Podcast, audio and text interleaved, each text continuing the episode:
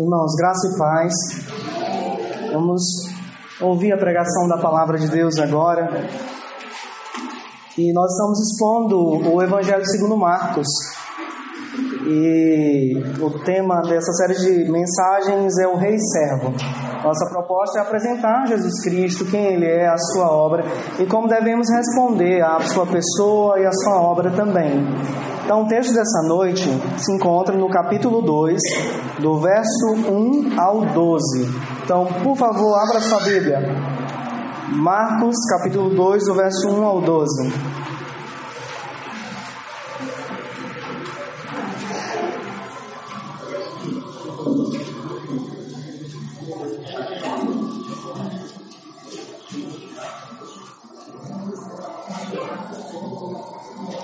Evangelho segundo escreveu Marcos, capítulo 2, do verso 1 ao 12.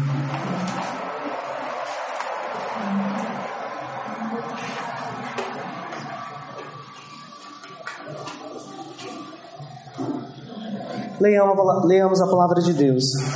Dias depois, entrou Jesus de novo em Cafarnaum, e logo ocorreu que ele estava em casa. Muitos afluíram para ali, tantos que nem mesmo junto à porta eles achavam lugar, e anunciava-lhes a palavra. Alguns foram ter com ele, conduzindo um paralítico levado por quatro homens. E não podendo aproximar-se dele por causa da multidão, descobriram o eirado no ponto correspondente ao em que ele estava, e fazendo uma abertura, baixaram o leito em que jazia o doente. Vendo-lhes a fé, Jesus disse ao paralítico: Filho, os teus pecados estão perdoados.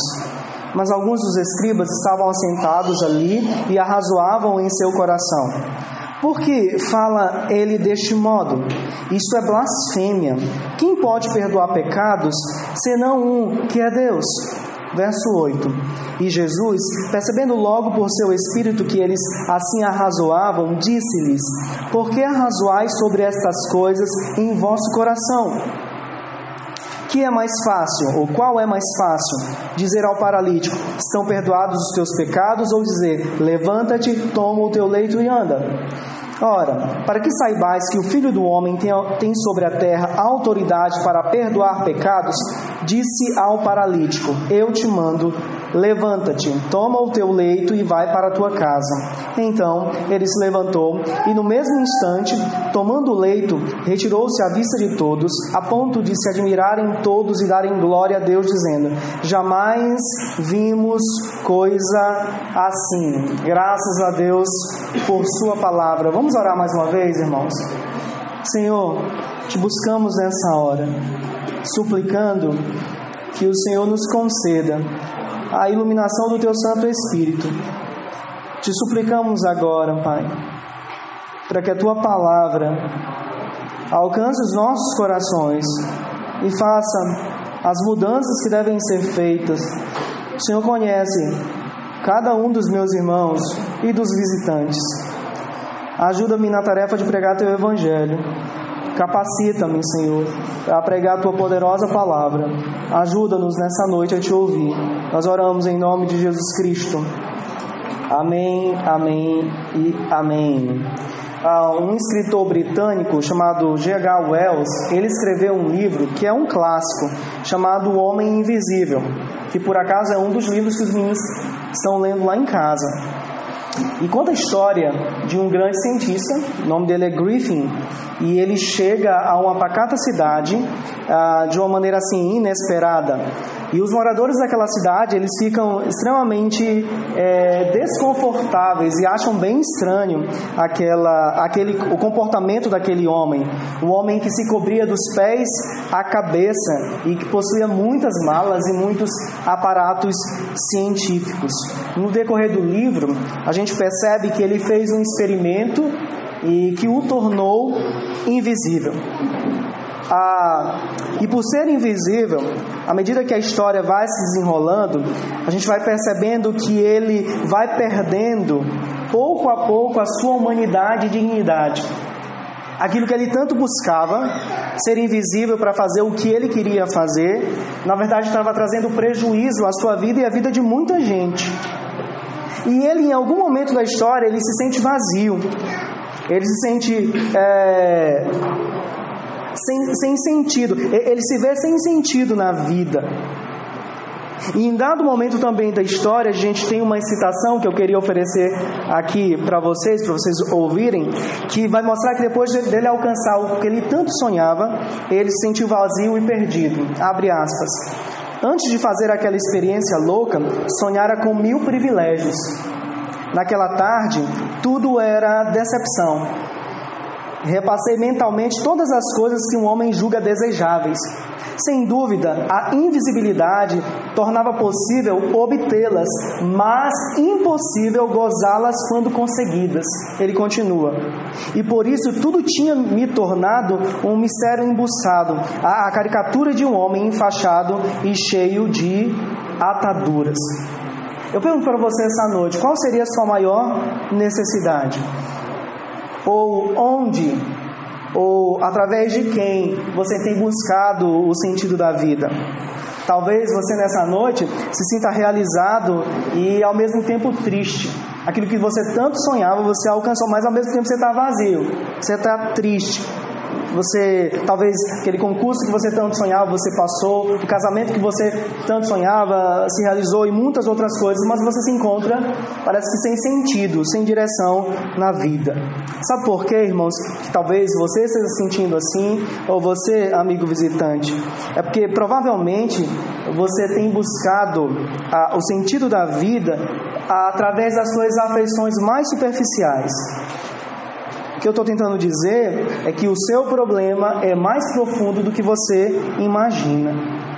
E no texto que nós lemos essa noite, eu quero apresentar para vocês a maior necessidade do pecador, a maior alegria do pecador e a melhor resposta diante dessa grande mensagem que é o Evangelho. Eu dividi o sermão em três partes, e a primeira parte vai do verso 1 ao verso 5, que vai destacar a maior necessidade do homem: perdão dos pecados.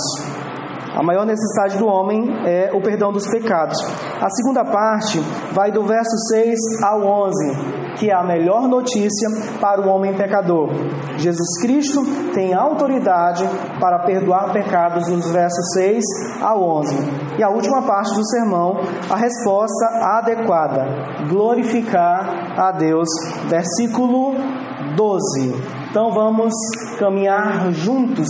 Você vai perceber que se você buscar o sentido da sua vida, ou razão de sua existência, em qualquer outro lugar que não seja Cristo Jesus, você em algum momento vai se encontrar, vai se ver vazio, sem saída, sem direção, como o homem invisível estava, mesmo depois de realizar o seu grande sonho. Então vamos caminhar juntos. Primeiro, a maior necessidade do homem, perdão dos pecados, do verso 1 ao 5. Olhe para a sua Bíblia, diz o texto: Dias depois, Jesus entrou de novo em Cafarnaum. No Evangelho segundo Mateus, que tem uma passagem paralela a essa que nós lemos essa noite, diz que Jesus entrou num barco e foi para outra cidade. Vocês lembram que Jesus Cristo, em uma cena anterior, ele com toda a autoridade purificou o leproso. E no texto mais anterior ainda, quando os discípulos procuram Jesus Cristo e dizem para Jesus: Olha, a multidão te procura. Qual a resposta do Messias? Ah, vamos junto comigo para outras cidades, outras aldeias, para que ali eu pregue o Evangelho. Então, depois de todos esses eventos, Jesus vai para outra cidade e essa cidade é Cafarnaum. Cafarnaum é o centro das atividades de Jesus Cristo durante seu ministério ali na Galileia. Marcos já havia citado uma história ah, sobre Jesus Cristo ali em Cafarnaum. Jesus em Cafarnaum ensinou na sinagoga e ele ensinou de uma maneira singular, de tal forma que as pessoas que ouviam o ensinamento de Jesus Cristo disseram: ninguém ensina como ele.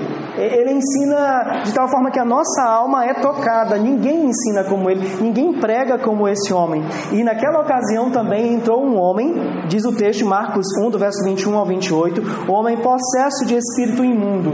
E ali Jesus Cristo também, com toda a autoridade, ele expulsa aquele demônio. Por essas e outras, a fama de Jesus Cristo crescia a cada dia mais. E diz o texto aí que ele estava em uma casa. Nós não sabemos de quem era essa casa, quem eram os proprietários. O fato é que ele estava ali.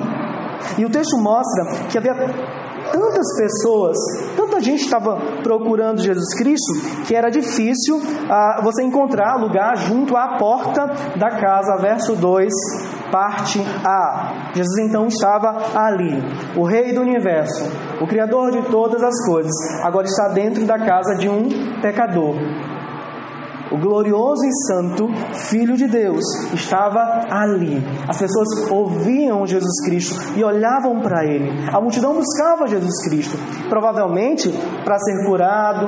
Alguém queria ser curado, alguém queria ser liberto de algum demônio, ou um parente que estava ah, escravizado por ah, espíritos malignos. Enfim, as pessoas estavam buscando Jesus Cristo ou queriam ouvir bons ensinos, bons conselhos. Mas o que o Messias oferece para aquelas pessoas? O que você ofereceria para as pessoas aflitas que porventura te procurem? O que você vai oferecer, talvez amanhã, talvez daqui a alguns minutos? O que, as igrejas evangélicas têm oferecido para as pessoas aflitas, para os, os pecadores? O que, que nós temos oferecido para os nossos amigos que nós sabemos que precisam do Evangelho? O que, que a gente conversa com eles? O que, que a gente ensina para eles? Será que a gente senta para ensinar a palavra de Deus? Será que nós oramos pela conversão deles? O que, que nós oferecemos para as pessoas. Olha para Jesus Cristo. Ele oferecia a palavra de Deus. O verso 2, parte B, olha na sua Bíblia. Jesus anunciava-lhes a palavra. O rei servo estava anunciando. E a ideia do texto original é alguém que instrui por meio da, da fala, a, a doutrina, o ensino. Ele estava ali naquela casa e a casa, usando o linguajar da gente aqui do Maranhão, estava lotada. A porta também estava lotada, muita gente ali. Ele poderia muito bem ah, ensinar aquilo que as pessoas queriam ouvir, atender os desejos das pessoas, os desejos imediatos, mas ele estava ensinando. E a pregação da palavra, eu acho que vocês já devem ter identificado isso ao longo das pregações, que a exposição da palavra de Deus era uma prioridade no ministério do Filho de Deus. Marcos 1, versos 14 e 15, versos 38 e 39, mostra o rei servo anunciando a palavra de Deus.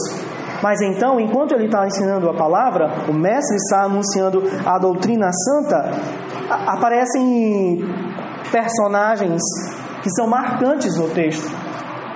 Cinco homens, não esqueçam disso, cinco homens com um grande problema no coração e um deles com um problema físico. Esses homens se aproximaram de Jesus Cristo Olha o versículo 3 da sua Bíblia. Trouxeram-lhe então um paralítico carregado por quatro homens. Verso 4. E não podendo aproximar-se de Jesus por causa da multidão, removeram o telhado no ponto correspondente ao lugar onde Jesus se encontrava e, pela abertura, desceram o leito em que o paralítico estava deitado. Por causa da multidão, então, quatro homens tiveram dificuldade de chegar até Jesus Cristo. E para vencer a multidão, eles sobem até a casa, encontram ali uma abertura e descem um inválido na direção do rei servo, na direção do Messias. O homem que estava naquele leito era um paralítico, e a, a, palavra grega aqui traz a ideia de alguém que tinha atrofia nos nervos, alguém que não conseguia movimentar os braços e, e, e as pernas. Ele, ele não conseguia se locomover, então ele precisava da ajuda daqueles homens, no caso aqui, quatro homens. Havia uma coisa, irmãos, que diferenciava e outra que igualava o paralítico e aqueles quatro homens. O que que diferenciava? A enfermidade. Só um tinha uma enfermidade física. Mas o que, que igualava aqueles homens? Resposta: o pecado.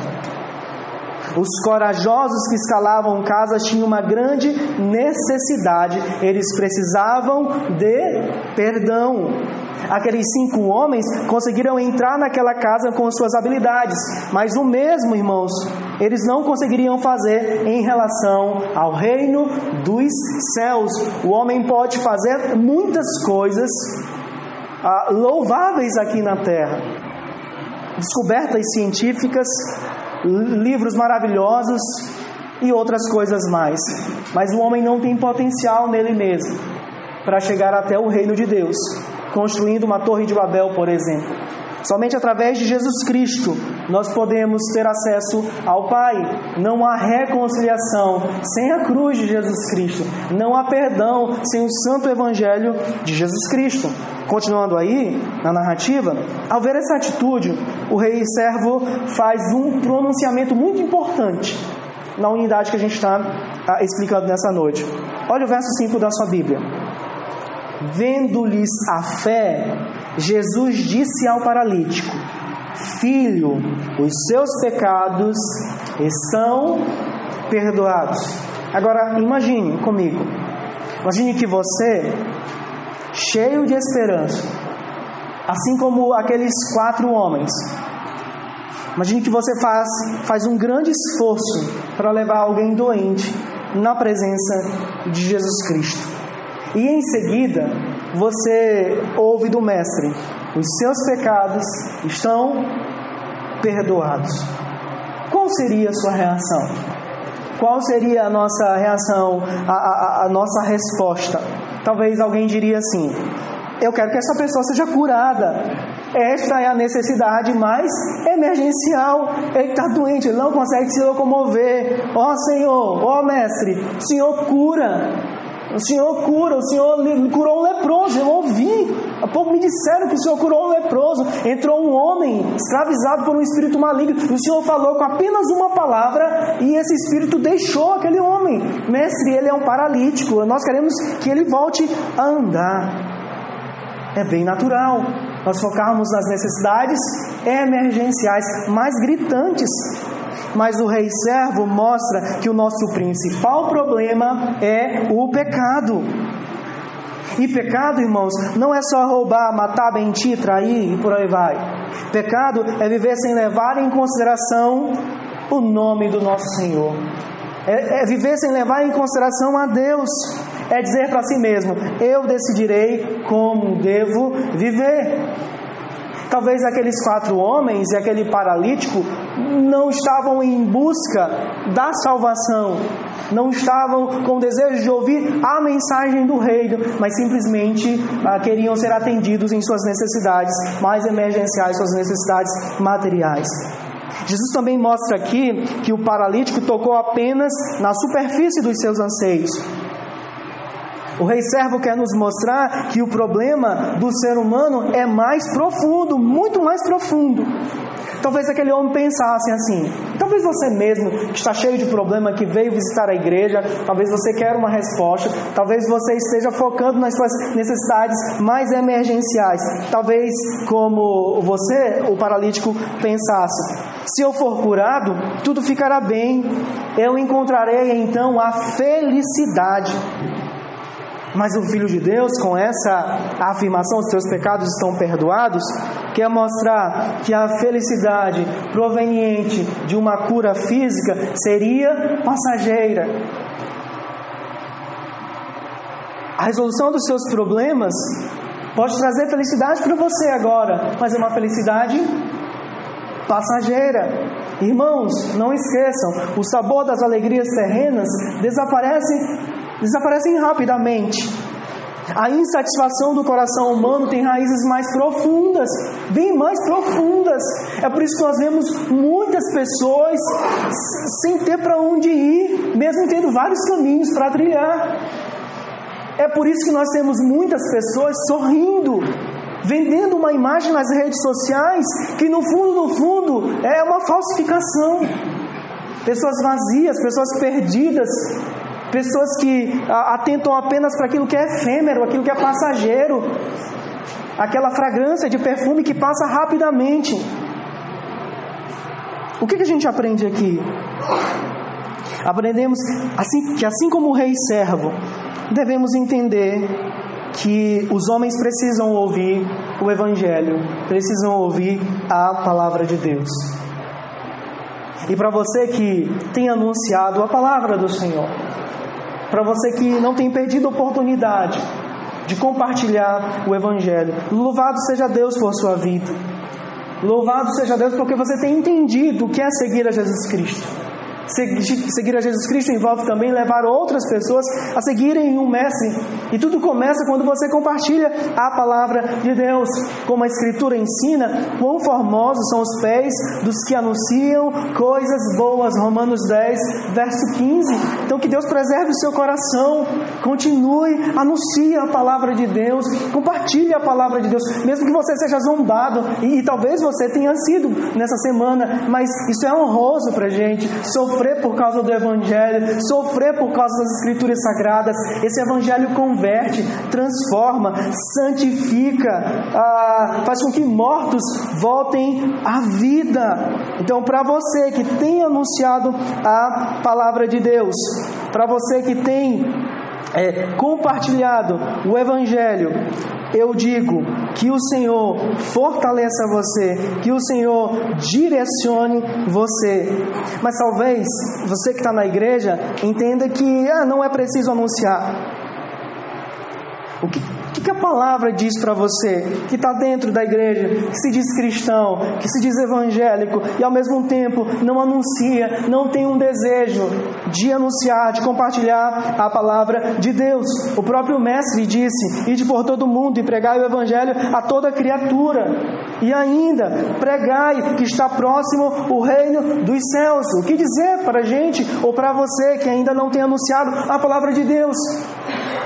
Irmãos, não existem crentes de segunda classe, não existem crentes, crentes verdadeiros e crentes verdadeiros que não anunciam a palavra, que não oram, que não ah, ah, leem as escrituras ou que não frequentam a comunidade local. Nós precisamos entender que todos nós somos chamados para compartilhar ah, o Evangelho. Talvez você, ao ouvir essa orientação, você diz: ah, Eu reconheço minha falha, eu reconheço que não tenho compartilhado o Evangelho. A misericórdia de Deus para você essa noite. O Senhor diz para você essa noite: anuncie o Evangelho para os que estão perto e, aos, e para os que estão longe. Como Paulo, você não deve se envergonhar do Evangelho, porque ele é o poder de Deus para a salvação de todo aquele que crê. E talvez você, que mesmo diante dessa exortação, não reconhece o seu pecado, eu digo a você, você é um erro pensar que alguém pode ser discípulo do rei sem anunciar a palavra do rei. Acho que você tem que analisar a sua conversão. Acho que você tem que analisar se realmente o evangelho transformou o seu coração. Mas outra coisa que a gente aprende aqui é que o homem natural, ele é pecador. E talvez você que esteja visitando a igreja se sinta ofendido agora. Talvez você diga: Não, mas eu pratico boas obras, mas eu sou uma pessoa legal, mas eu sou honesto, ajudo os meus vizinhos. Digo a você: quem não está em Cristo está perdido, está sob condenação. Quando Jesus diz àquele homem: Os teus pecados estão perdoados, ele está afirmando para o paralítico que ele é pecador e que ele precisa de perdão. Como o salmista escreveu, eu nasci na iniquidade e em pecado me concebeu minha mãe. Salmo 51, verso 5. E ainda Paulo falou aos irmãos de Roma: já temos demonstrado que todos tanto judeus como gregos, estão debaixo do pecado. O homem naturalmente é pecador. Se você não está em Cristo, você está no primeiro Adão, perdido, separado de Deus, alienado, não faz parte da nação da aliança. E o que dizer diante dessa constatação para nós que fomos alcançados pela, pelo Evangelho? Será que você tem motivo para estar alegre essa noite? Você que é cristão? Aí talvez você me diga assim: ah, pastor, você não conhece minha vida, você não sabe as lutas que eu tenho enfrentado.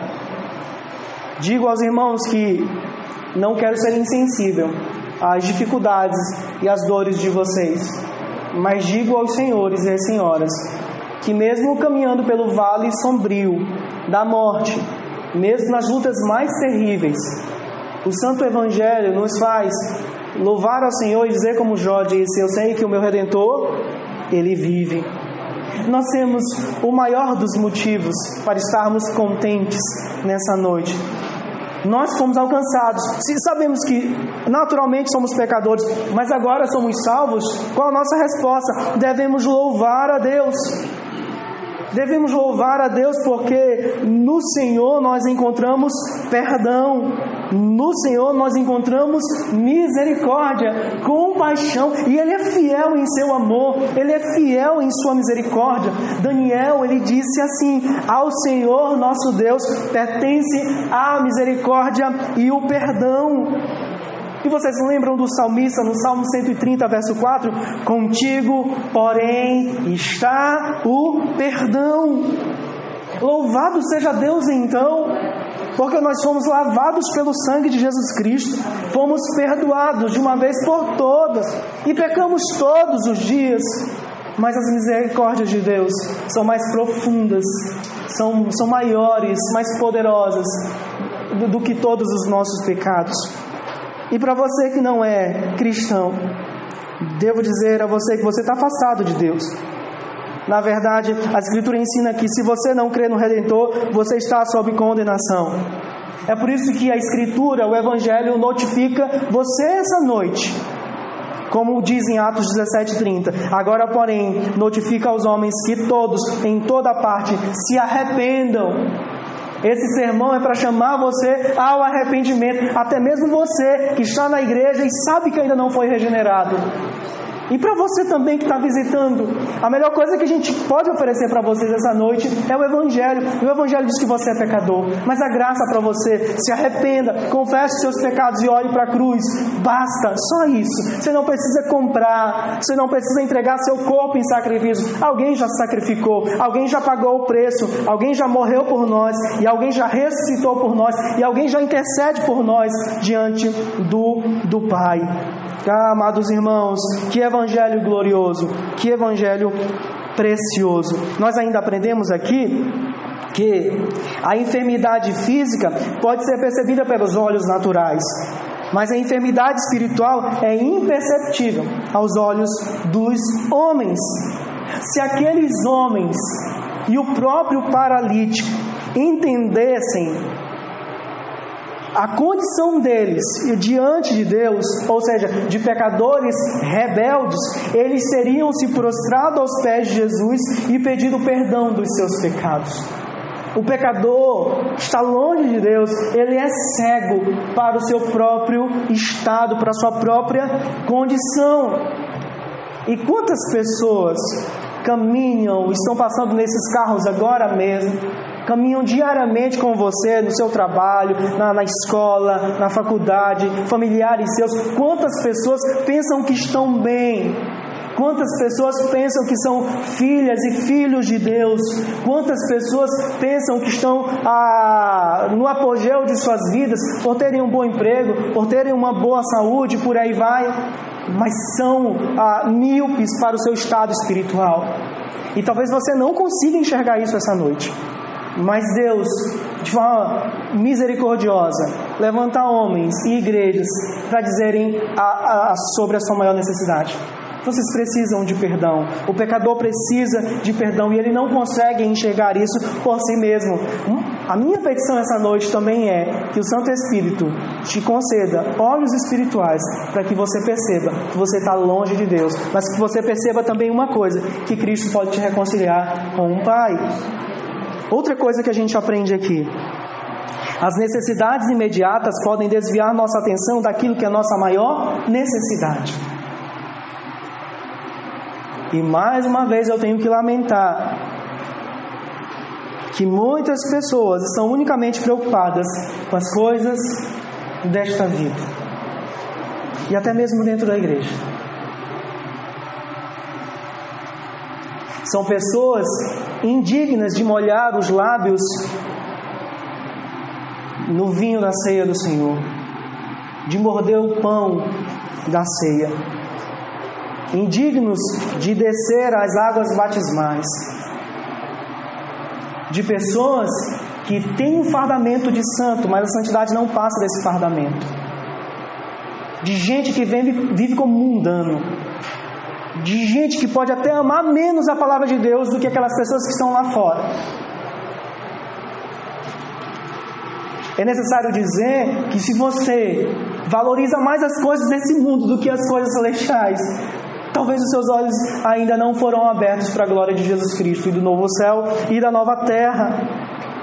Pessoas que entendem ah, que sua maior necessidade é aquilo que seus corações desejam.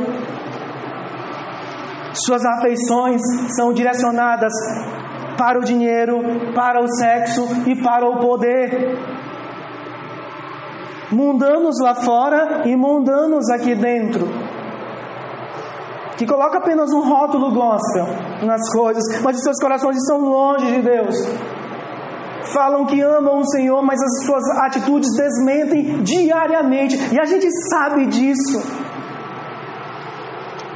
Pessoas aí fora que têm os olhos tão fixados neste mundo que não conseguem perceber a maior necessidade de suas vidas, ou seja, o perdão dos pecados.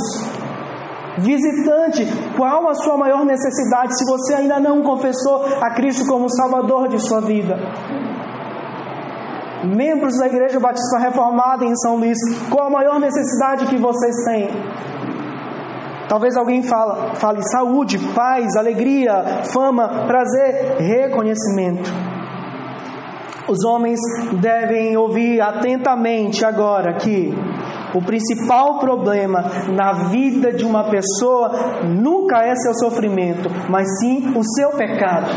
O seu maior problema não é aquilo que você julga ser seu grande problema. Seu maior problema é o seu pecado. O seu maior problema é que você está afastado de Deus. Se você ainda não confessou Jesus Cristo como Salvador de sua vida. Ah, o pecador então não precisa de um gênio da lâmpada para realizar os seus desejos. O pecador precisa de um Salvador. Nós que fomos convertidos, alcançados pelo Evangelho, nós temos tudo. Não temos um gênio da lâmpada para realizar os nossos desejos mas teve, nós temos um Salvador que realizou a nossa salvação em Sua morte e em Sua ressurreição. No final das contas, nós temos tudo. Qual a maior necessidade do homem? Perdão dos pecados. Segunda coisa aqui no sermão. A melhor notícia para o homem pecador: Jesus Cristo tem autoridade para perdoar pecados. Do verso 6 ao 11 um grupo aparece agora. Ah, naquilo que a gente pode chamar a, a primeira controvérsia de Jesus Cristo com os líderes religiosos da época. Eles se chamam escribas. Eles eram copistas e intérpretes da lei. Eles são citados agora. Eles eram conhecidos como doutores da lei, como diz Lucas 5,17. Eles ouvem Jesus Cristo declarar: os teus pecados estão perdoados. E eles, a partir dessa afirmação de Jesus Cristo, eles acusam o Mestre. Qual foi a acusação, irmãos? Blasfêmia. A palavra blasfêmia aí significa ah, alguém que utiliza palavras de insulto, palavras que caluniam, é usar linguagem injuriosa contra um homem ou contra Deus. No contexto aqui, os escribas estão dizendo assim: você, ó Jesus de Nazaré, está falando coisas erradas sobre Deus e contra Deus. Você é um blasfemo. E se vocês recordam aí, no Antigo Testamento, a blasfêmia ela era punida com morte. Eles estavam acusando o mestre de blasfêmia, porque o mestre disse: Os teus pecados estão perdoados. E os escribas sabiam que só Deus pode perdoar pecados. No verso 7 da sua Bíblia, ah, você consegue entender isso. Então, na interpretação dos mestres da lei, Jesus estava se considerando Deus. E Jesus demonstra que é Deus. Ele é onisciente. Ele já sabia o que os escribas estavam pensando. Verso 8 e 9 diz isso, percebendo imediatamente em seu espírito que eles assim pensavam. Ao identificar o que aqueles homens pensavam, Jesus faz uma pergunta perspicaz, porque ele sabia que nenhum dos escribas tinha autoridade para curar aquele paralítico, muito menos para perdoar pecados. A pergunta aí está no verso 9. E no verso 10 e 11, nós temos então a demonstração do poder singular de Jesus Cristo, que apontava para a sua autoridade para perdoar pecados. Olha o verso 10. Mas isto é para que vocês saibam que o Filho do Homem tem autoridade sobre a terra para perdoar pecados. E disse ao paralítico, verso 11: Eu digo a você: levante-se, pegue o seu leito e vá para casa. Aqui Jesus usa pela primeira vez o título Filho do Homem. E provavelmente esse título é retirado de uma passagem do Antigo Testamento que está em Daniel, capítulo 7, do verso, versos 13, 14 e 27. No texto de Daniel, nós temos um personagem que é chamado de Filho do Homem. E esse personagem, esse filho do homem, ele tem autoridade, ou foi-lhe dado o poder, a glória e o reino e ele geralmente é identificado com o Messias. Então esse esse título retirado do Antigo Testamento está mostrando que Jesus Cristo ele tem poder, ele tem todo o poder, ele tem toda a glória e ele é o rei. Ele é o rei do reino. Ele é o Messias prometido. Ele é o Filho de Deus que tem toda a autoridade e todo o poder ah, alguns dados para vocês aqui. Das 57 passagens que fazem referência a esse título, Filho do Homem, no Novo Testamento, você vai encontrar 14 vezes a esse título no Evangelho segundo Marcos, das quais três ocorre em contextos apocalípticos, duas vezes sobre a autoridade dele de perdoar pecados e também sobre a autoridade dele em relação ao sábado além de algumas passagens que se referem à sua morte. Mas em Marcos 2, verso 10, o título aponta para a autoridade de Jesus Cristo. Que autoridade ele tinha? Autoridade para perdoar pecados. E uma ilustração dessa verdade é a cura do paralítico. Levante-se, pegue o seu leito e vá para casa. O que, nós podemos aprender aqui? Aqueles que não creem em Jesus Cristo não recebem o perdão dos pecados. A resposta dos escribas é uma resposta inadequada. Então, todo o culto, principalmente para quem não é servo de Jesus Cristo, todo o culto, o Evangelho chama você a responder, a dar uma resposta. Qual será a sua resposta essa noite? É claro, nós somos reformados, nós cremos na salvação, conforme a soberania de Deus e a graça de Deus. Nós sabemos disso. Mas o Evangelho chama um homem para dar uma resposta. Talvez a resposta que você vai oferecer essa noite seja a resposta mais importante da sua, da sua vida. Os escribas responderam de uma maneira inadequada. E eu afirmo para vocês que esses homens não se converteram, porque em várias passagens ah, do Novo Testamento nós conseguimos perceber que os escribas não confiaram em Jesus Cristo como Filho de Deus, como Messias prometido. Primeiro, porque eles se viam como homens justos. Marcos 2, verso 16, o texto diz isso. Eu não vim para aqueles que se acham ah, perfeitos, eu vim para aqueles que se acham doentes, necessitados de perdão. Eles disseram que Jesus, por exemplo, estava possesso de Beuzebu, Marcos 3, verso 22. E juntamente com alguns sacerdotes, esses homens, os escribas, procuravam oportunidade para tirar a vida do rei servo, Marcos 11, verso 18. E Jesus Cristo, em sua pregação, e a gente sabe em todo o Novo Testamento, nós somos instruídos no Evangelho que todo homem deve se arrepender dos seus pecados e crer no Evangelho.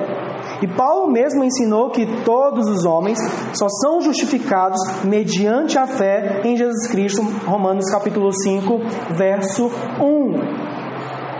O Evangelho chama o homem pecador a dar uma resposta.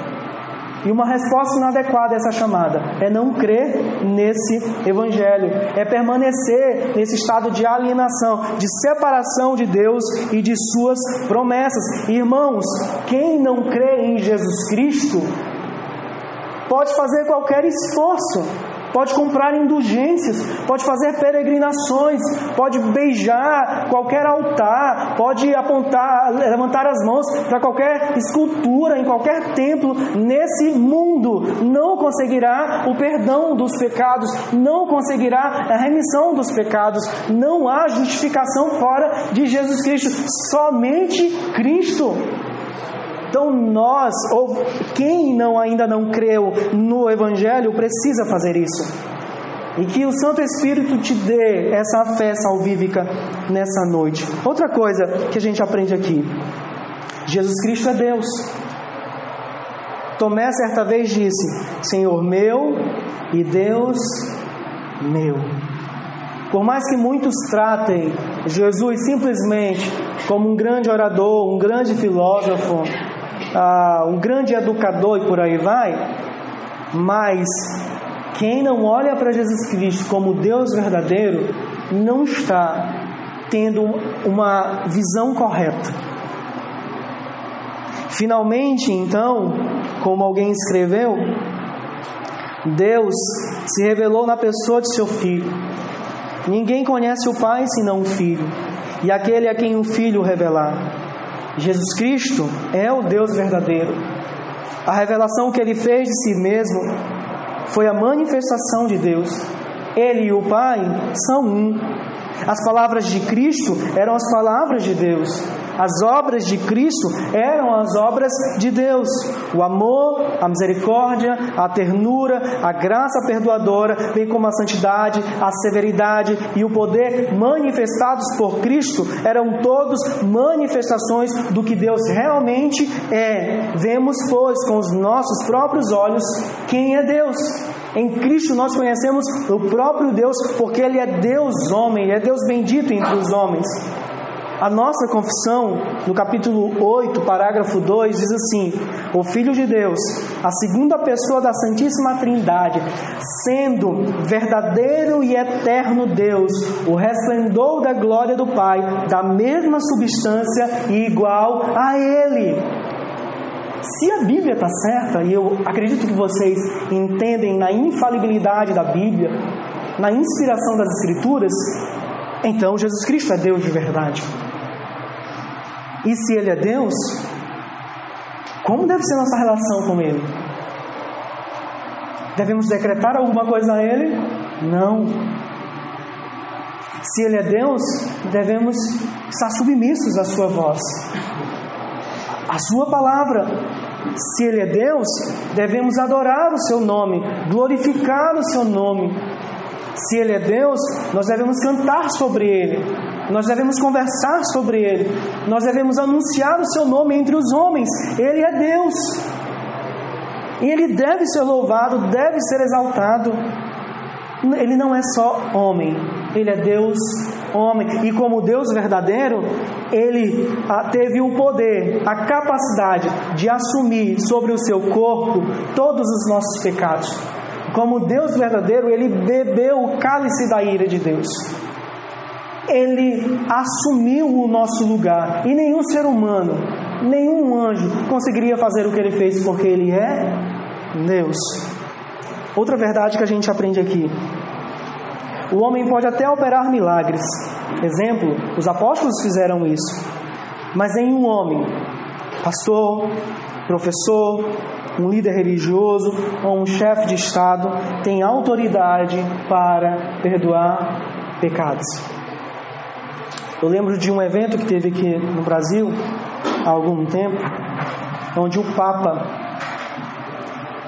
esteve, acho que no Rio de Janeiro ou Brasília. Ele esteve aqui e fizeram um sorteio.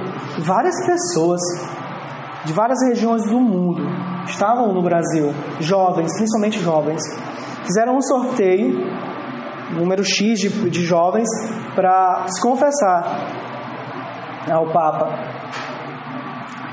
E fizeram entrevistaram uma brasileira que foi sorteada e se confessou com o Papa. E então ela falou, o repórter perguntou como foi aquela experiência e a jovem disse: "Foi maravilhoso, ele é assim, assim, assim, muito inteligente, um homem de Deus, etc, etc". Mas a, a, o momento mais emocionante foi quando ele disse: "Os teus pecados estão perdoados". É um absurdo, porque só Deus pode fazer isso. E o mediador é Cristo Jesus, o próprio Deus. Você consegue compreender isso? Não há perdão de pecados fora de Jesus Cristo. Só Ele tem autoridade para perdoar pecados. E como Ele perdoou os nossos pecados? Encarnação, 30 anos ele começa seu ministério público, provavelmente aos 33 anos ele vai para o Gólgota, ele vai para a cruz, ele tem autoridade para perdoar os nossos pecados porque Ele é o Santo de Deus que nos substituiu. Ele tem autoridade para perdoar os nossos pecados porque Deus aceitou o sacrifício do Filho. O Pai aceitou o sacrifício do Filho. E ninguém mais consegue oferecer um sacrifício a exemplo de Jesus Cristo. Que notícia maravilhosa saber que Cristo, somente Ele tem autoridade para perdoar os nossos pecados. Alguns comentaristas entendem que quando Jesus Cristo disse os seus pecados estão perdoados, ele está fazendo uma referência à, à sua morte sacrificial. Ele estava se colocando como Salvador do mundo, e como Salvador do mundo seria inevitável a sua morte na cruz. Como Pedro escreveu, Cristo padeceu uma única vez pelos pecados, o justo pelos injustos, para conduzir vocês a Deus. Jesus Cristo sabia que para ser o Salvador ele teria que morrer. E nós somos santificados mediante a oferta do corpo de Jesus Cristo. O rei servo, então, é o mediador da nova aliança, e o seu sangue fala melhor do que o sangue de Abel. Jesus Cristo é nosso grande Deus e Salvador e por seu sacrifício remiu de toda a iniquidade e purificou para si mesmo um povo exclusivamente seu. Então, somente em Cristo ah, nós temos o perdão dos pecados, porque só Ele tem autoridade para isso. Através da Sua obra, nós fomos justificados pela graça, herdeiros segundo a esperança da vida eterna. Que boa notícia para nós, pecadores! Cristo tem autoridade para perdoar pecados, Cristo nos comprou, Cristo nos limpou, Cristo nos purificou. Essa é a maior das verdades que você pode ouvir. É a melhor das notícias que você pode ouvir essa noite, irmãos. O final, o último ponto, a resposta adequada: glorificar a Deus. Olha o versículo 12. Ele se levantou e, no mesmo instante, pegando o leito, retirou-se à vista de todos, a ponto de todos se admirarem e darem glória a Deus, dizendo: Jamais vimos coisa assim. Marcos gosta de, de palavras como imediatamente, logo após. Ele está dando. É um evangelho cheio de ação.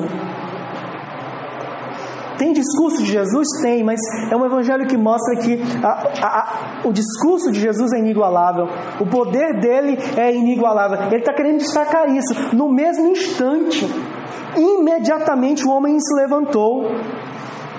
Todos estão contemplando, e, e, e, e o texto quer que você contemple isso agora. Que o poder de Jesus Cristo é singular. Enquanto os escribas acusaram Jesus de blasfêmia, Outros ficaram admirados a ponto de glorificarem a Deus. Eles diziam entre si: Jamais vimos coisa assim. Eu disse para vocês essa noite que a maior necessidade do homem natural é o perdão dos pecados. Essa é a maior necessidade do homem, o perdão dos pecados. Ele está afastado de Deus. Ele está afastado das promessas de Deus. Se você não se escandalizar, ele é filho da ira de Deus, escravizado por Satanás, pelos seus próprios desejos e pelo mundo caído. Esse é um homem natural sem Cristo. O problema é que o homem natural não consegue enxergar isso por ele mesmo. mas nós temos uma boa nova. A boa nova em si já traz essa má notícia de que o homem natural é pecador. Mas a boa nova não para por aí. A boa nova não, aponta, não apenas aponta na sua cara e diz você é pecador, mas o Evangelho de Jesus Cristo diz que existe uma boa notícia. Cristo tem autoridade para perdoar pecados. Talvez fosse mais fácil para a gente agora trazer um paralítico e dizer, para que vocês creiam que Jesus Cristo tem autoridade para perdoar pecados, olha, levanta, toma o teu leito e anda. Talvez um homem com AIDS ou alguém com câncer, eu declaro que o teu câncer seja curado agora. Está vendo? Cristo tem autoridade para perdoar pecados, mas a Bíblia, ela é inspirada. Não são mitos, são, são relatos autorizados por Deus sobre a vida e a obra do Rei Servo, de Jesus Cristo. O, o milagre é apenas uma ilustração para o maior dos milagres, o perdão dos nossos pecados. Se Cristo permanecesse ali apenas na cura física, ele seria um curandeiro, no máximo. Mas ele tem autoridade para perdoar pecados. A melhor notícia para a gente hoje é: Cristo nos perdoou. E para você que ainda não é salvo, Cristo tem autoridade para perdoar você. Mas eu quero me direcionar nessa última aplicação, nesse último princípio. Principalmente para nós que fomos salvos. A maioria dos que estão aqui me ouvindo se consideram salvos porque creem em Jesus Cristo. A grande pergunta é: como nós temos respondido a essa mensagem? Como nós temos respondido à verdade do Evangelho que diz: Cristo tem autoridade para perdoar os nossos pecados? Muitas vezes, passeios, coisas que compramos, elogios, algumas coisas que conquistamos, causam mais impacto em nós do que a verdade de que Deus em Cristo nos salva. Será que ainda ficamos admirados, impactados por essa mensagem? Qual tem sido a nossa resposta para essa mensagem? Eu não estou dizendo que todos ali naquela multidão foram convertidos. Imagine que aquelas pessoas não foram convertidas, que saíram dali e não se converteram. Mesmo assim, aquela multidão nos ensina. Nos ensina a dar, a oferecer uma resposta correta diante dessa mensagem. Primeiro, admiração. A admiração. Quão grandes pecadores nós somos. Negligenciamos a palavra de Deus diariamente. Nós sabemos que nós somos, não somos dignos. Nós sabemos. Alguém disse certa vez: se o Senhor não me escolhesse, nem eu mesmo me escolheria. Eu sou um grande pecador. Você é um grande pecador. Nós não conseguimos amar a Deus sobre todas as coisas. E muitas vezes não conseguimos amar o próximo como a nós mesmos. Sabemos que quebramos a lei santa de Deus diariamente. Quantas vezes trocamos o Senhor, quantas vezes negligenciamos a comunhão dos santos e muitas outras coisas. Eu não quero dizer que só fazemos coisas erradas, mas sabemos que nos nossos melhores dias, mesmo assim, seríamos dignos do inferno se não fosse Jesus Cristo. Mas quão admirável é o plano redentivo de Deus. Sabe, aquela, aquela tua resposta diante daquela, daquela série, que tu fala, nossa, que desfecho maravilhoso. Ou quando não é tão bom que você diz, nossa, isso aqui é tão ruim. Aquilo que chama a tua atenção vai causar um impacto em você, positivo ou negativo. Mas irmãos, que o Senhor livre os nossos corações, as nossas mentes, dessa postura de virarmos amiguinhos do Evangelho, amiguinhos da igreja local, amiguinhos da teologia, de colocar o Evangelho debaixo do braço como um cinho, só para dormir, de pegar o Evangelho só como um remédio quando a gente está com febre ou dor de cabeça. Que Deus nos livre desse pecado tão miserável, irmãos. De diante da mensagem mais gloriosa de todas, não ter impacto nenhum em nossas mentes e em nossos corações.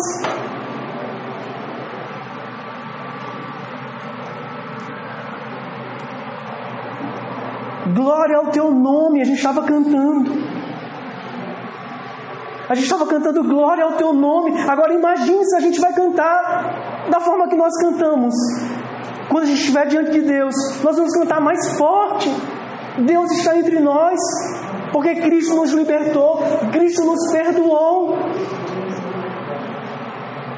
Se tirássemos tudo daqui, se estivéssemos sendo perseguidos agora, escondidos, como existem irmãos nossos ao redor do mundo, mas eles estão cantando, sussurrando, porque eles ainda, ainda são impactados por essa mensagem.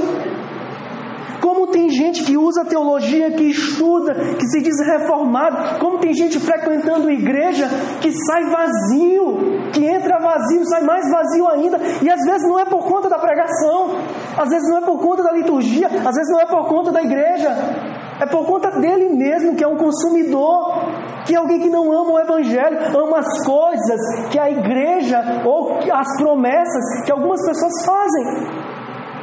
Eu estou falando isso para todos nós, principalmente para mim. Quantas vezes eu estou na minha casa, leio a Bíblia, ouço, ouço canções maravilhosas e pregações maravilhosas e não sinto nada. Absolutamente nada. É como Kenneth Reagan um dia disse que estava se barbeando e disse: Jesus apareceu para mim ali no banheiro. E o John MacArthur virou e disse para ele assim: E você continuou em pé? E você continuou se barbeando? Você está diante de Deus. Jogue o barbeador no lixo. Dobre os seus joelhos e adore.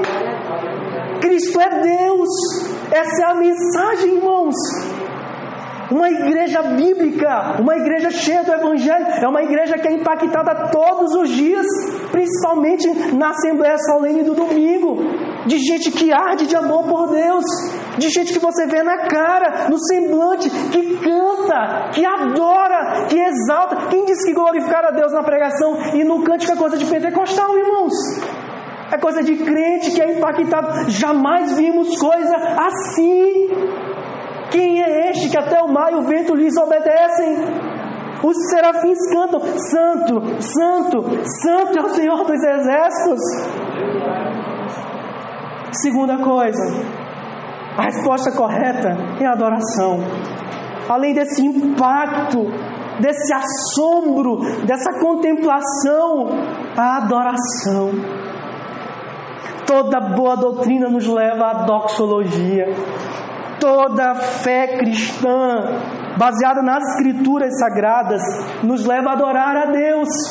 Não existe exercício espiritual que não termine em adoração. E quando eu falo em adoração, não é só cantar. Quando eu falo em adoração, é você se consagrar para Deus, é você dizer não ao pecado, é você valorizar a igreja local, é você ter comunhão com os santos, é você ler a palavra. Eu vou me encontrar com Deus hoje. Eu vou abrir o texto santo e o Espírito Santo vai me comunicar essa palavra. Adoração, irmãos ao Deus eterno, imortal, invisível, ao Alfa e o Ômega, o primeiro e o último. Esse é o Deus que deve ser adorado, o nosso Deus. Que o Senhor aplique essa mensagem em nossos corações. Porque Jesus Cristo é aquele que tem autoridade do próprio Deus para perdoar pecados. Jesus Cristo é aquele que perdoa pecados. Jesus Cristo é aquele que compra pecadores, que transforma pecadores. E Jesus Cristo, o Deus Santíssimo, a Santíssima Trindade, deve ser adorada. Você que não é cristão, não é evangélico, não é regenerado, você deve buscar o perdão nele. Não pense que seu maior problema são as dificuldades que você está vivendo. Não se engane. Seu maior problema é o pecado. Você precisa de um Salvador, ou do Salvador. Você precisa do Rei servo. Qual é o maior problema do homem? Ele precisa, ou a maior necessidade do homem, ele precisa do perdão dos seus pecados. Qual a maior e a melhor notícia para o homem pecador? Cristo tem autoridade para perdoar pecados. Qual a melhor resposta? A resposta mais adequada a, essa, a esse evangelho tão bendito? Adoração, assombro, contemplação. Que o Santo Evangelho santifique sua vida essa noite. Produza frutos dignos de arrependimento. Para você que é crente, Deus seja louvado porque você foi salvo. Para você que ainda não é convertido, saiba que em Cristo nós temos o perdão dos nossos pecados.